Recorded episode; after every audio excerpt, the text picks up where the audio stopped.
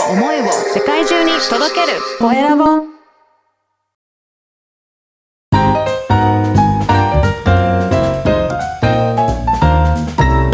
ポッドキャストの配信で人生が変わる。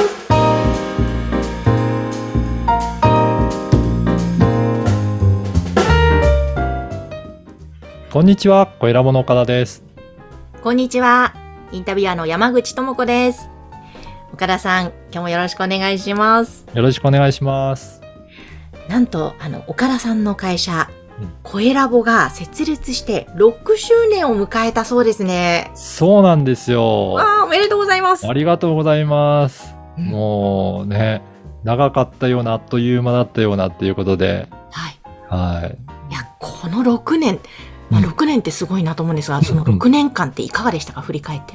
そうですね、結構ですね、ここ2、3年は本当すごいお問い合わせが増えてきて、番組数が一気に増えた感じだったんですけど、うん。やっぱり最初の頃は私も試行錯誤してたので、ポッドキャストこれでいいかなとか、他のこともいろいろやった方がいいかなっていうので、結構いろんなことをやりながら試行錯誤していて、だんだんスタイルが確立していったっていう、まあ、その試行錯誤の6年間だったなっていう感じはしますね。えーだってここの6年で、まあ、この2、3年勢いがわっと増したっておっしゃってましたけども、でも6年でもう、計番組数としては、どのぐらいなんですか？あの、その前、個人事業でやってた時期も含めると8年になるんですけど、おう。今150番組は優に超えてる感じですかね。へーもう、もうちょっとでじゃあ200とかはい。うん。うん。へーでも、どうですか？その、まあ、個人事業の時代含めると8年っていうことですが、昔と今とはい。比べてみて、ポッドキャストへの関わり方とか見方とかって岡田さんなりに変化されたんですか？そうですね。最初は本当にプロデュースだけだったので、お客さんの番組をどうしようかっていうことだったんですけど、途中からこの番組も開始したりとか、はい。私がインタビューする番組も開始して、実際に自分でやってみると見えてくるところも多いなっていうのがありますし、だからやってみて気づくこともあるので、そこをフィードバックしてお客さんにもこうするといいですよっていうことをお伝えできるようになったので、よりアドバイスとかプロデュースするところにも参考にできてきたなっていうのはありますね。あそうか、確かにご自身が番組でこうやって喋ったり、作ったりすると、もっとより見えてくるものがあったわけですね。そうですね。やっぱり、初めのうちは、本当 SE からシステムの部分をサポートしますよっていうところで始めたので、はい自分が喋るつもりは全くなかったんですよ。うん。そういったところから変わっていったので、はい。いろいろやってきたなっていうのはありますね。でも、この2、3年勢いが増したっていうのは、その秘訣というか、うん何かきっかけとかあったんですか？そうですね。あの、音声メディア自体が皆さん結構興味持っていただけるようになったのかなっていうのも背景としてはあるような気がしますね。はい。え、映像も結構皆さんやられてるんですけど、やっぱり制作するのが大変だったりとか、アクセスを伸ばすのももう皆さんやってるので、じゃあそこからどうやって特徴を出していくかっていうのもうん、比較的やっぱり苦労する部分も多いのかなと思うんですよね。うんでその点まだまだ音声メディアってやってる人少なかったりしますし、実はやってみると意外と簡単にできるし、自分の伝えたいこと伝わる。あと聞いてくれてる方にもすごく自分の意図が伝わるとか、メリットが徐々に徐々にですけど、皆さん感じ取っていただいているのかなと思って、うんやっていきたいっていう人が本当に、ね、少しずつですが増えてきたっていう実感はありますね。はあ、ね、うん。そう。やっぱりこのコロナ禍って大変でしたけども、逆にそれが追い風になってきた部分もあったりしたんですかね？いやーうちの場合は本当にそうで、今までどうしても収録ってなると、スタジオを借りて、皆さんで集まって収録するっていうスタイルだったんですけど、その前から私の場合はオンラインでいろいろミーティングもやるにはやってたんですが、でも使えない人もいっぱいいたので、あじゃあ直接お会いしてお話ししましょうっていうことが多かったんですが、このコロナになったら皆さん、 Zoomとかって使えるようになってきたので、オンラインでミーティングするのが当たり前になってきたのもメリットとしてはあるかなと思いますね。そうですよね。本当にしゅ、まあ今も収録は Zoomでさせていただいてますけども、十分できますもんね。そうなんですよね。そうすると何が良くなったかっていうと、圧倒的に効率が良くなったんですね。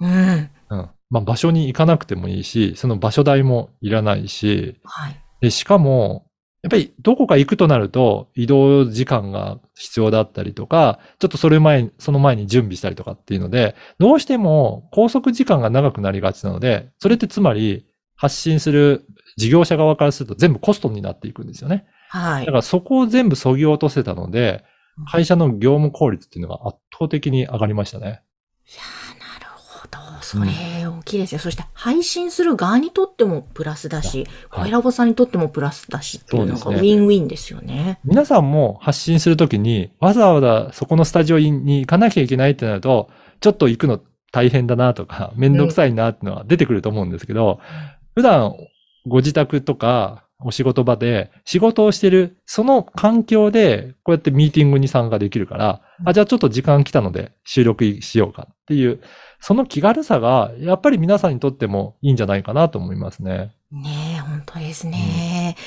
いや、じゃあまあ、いよいよ6周年ということで、今後のはい。岡田さんの夢、目標って今どういうものがあるんですか？そうですね。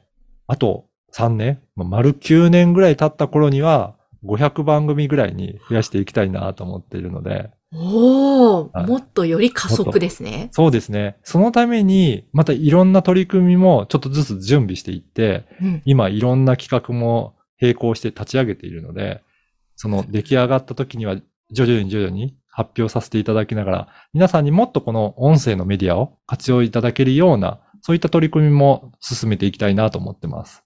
いやーもう、ますます、声ラボさんから目が離せません、耳が離せませんので、皆さんぜひこれからもこの番組でもね、いろいろ発信していきますので、ぜひ聞いてください。えそして岡田さん、今回なんと6周年記念してのプレゼントがあるということなのですが。そうなんです。えーちょうど2年ちょっと前に、えー出版させていただいた、この声で思いを伝える、ポッドキャストマーケティングという書籍があるんですけど、これ、ポッドキャストについていろいろ詳しく書いた書籍なので、ぜひ、えー抽選で先着5名の方にプレゼントしたいと思いますので、ぜひ、これ分かりやすくね、書かれていますもんね、いろいろ。そうですね。あのー、LINE 公式アカウントで登録いただいて、そこから、えープレゼントを応募しますということでメッセージいただければお送りさせていただきますので、ぜひ LINE からお申し込みいただければと思います。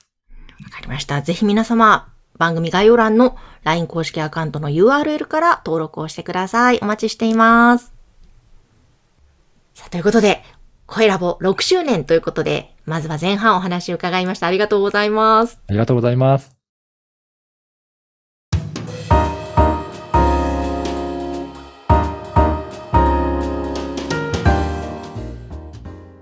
さて、続いては、おすすめのポッドキャストのコーナーです。